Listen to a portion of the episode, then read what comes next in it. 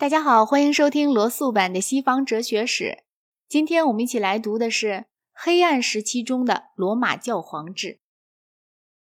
自从大格雷高里到塞尔维斯特二世的四百年间，教皇制历经了许多次惊人的变迁。他曾不时隶属于希腊的诸皇帝，或有时隶属于西方的诸皇帝，并在其他时期更隶属于当地的罗马贵族。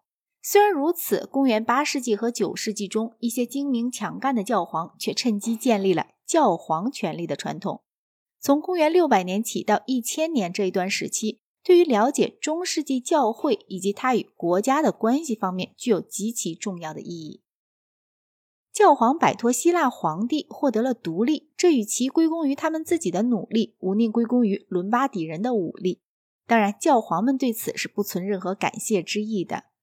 希腊教会在很大程度上一直隶属于皇帝。皇帝认为既有资格决定信仰问题，又有任免主教以至大主教的权限。修道僧也曾努力争取摆脱皇帝而独立，为此他们曾不时地站在教皇的一方。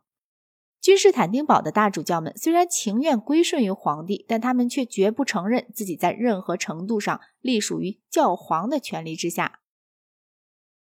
皇帝为了抵抗意大利境内的蛮族，不时需要教皇的援助。这时，他对教皇的态度可比君士坦丁堡大主教对教皇的态度还要友好。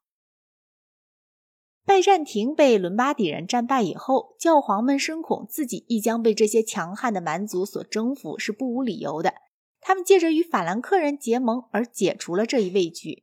当时，法兰克人在查理曼领导下已征服了意大利和德意志。这一同盟产生了神圣罗马帝国。该帝国曾有一个以教皇和皇帝之间的协调为前提的宪章。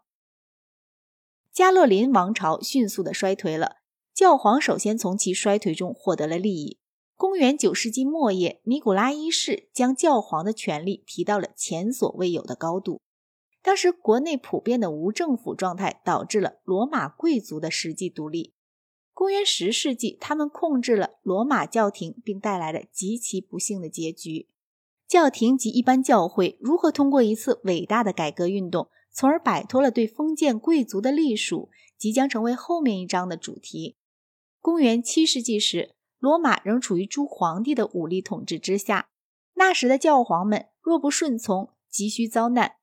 有些教皇，例如霍诺留斯，竟至顺从了异端观点。另外一些教皇，如马丁一世，终因反抗而遭到皇帝的囚禁。公元六百八十五年到七百五十二年间的大多数教皇均系叙利亚人或希腊人。由于伦巴底人越来越多地兼并了意大利，拜占庭的势力日趋于衰颓。皇帝伊扫利安人列奥于公元七百二十六年颁布了圣像破除令。对此，不仅整个西方，就连东方的大多数人士也都认为是异端。教皇们强烈的而卓有成效的反对了这一禁令。公元七百八十七年，在女皇伊琳治下，东罗马帝国废弃了圣像破除令一端。然而与此同时，西方发生的一些事件却永远终止了拜占庭对罗马教廷的控制。大约在公元七百五十一年，伦巴底人攻陷了拜占庭意大利的首都纳温拉。这事虽使教皇遭到伦巴底人的极大威胁。但也使他们脱离了对希腊皇帝全面的隶属关系。诸教皇由于一些原因，更多的喜欢希腊人而不喜欢伦巴底人。首先，诸皇帝的权力是合法的，而蛮族的国王若非为皇帝所册封，是被看作是篡位者的。其次，希腊人是文明开化的。其三，伦巴底人是民族主义者，而教会则仍保持着罗马的国际主义。其四。伦巴底人曾为阿里乌斯教派，在他们改宗以后，他们仍旧带着某种令人厌烦的气味。公元七百三十九年，伦巴底人在国王刘特普兰领导下企图征服罗马，但遭到求援于法兰克人的教皇格雷高里三世的强烈反抗。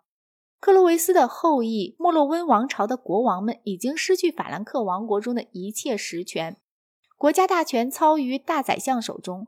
当时的大宰相查理马特尔是个非常精明强干的人，他和英国国王征服者威廉一样，也是个庶子。公元七百三十二年，他在图尔的决定性战役中打败了摩尔人，为基督教世界拯救了法兰西。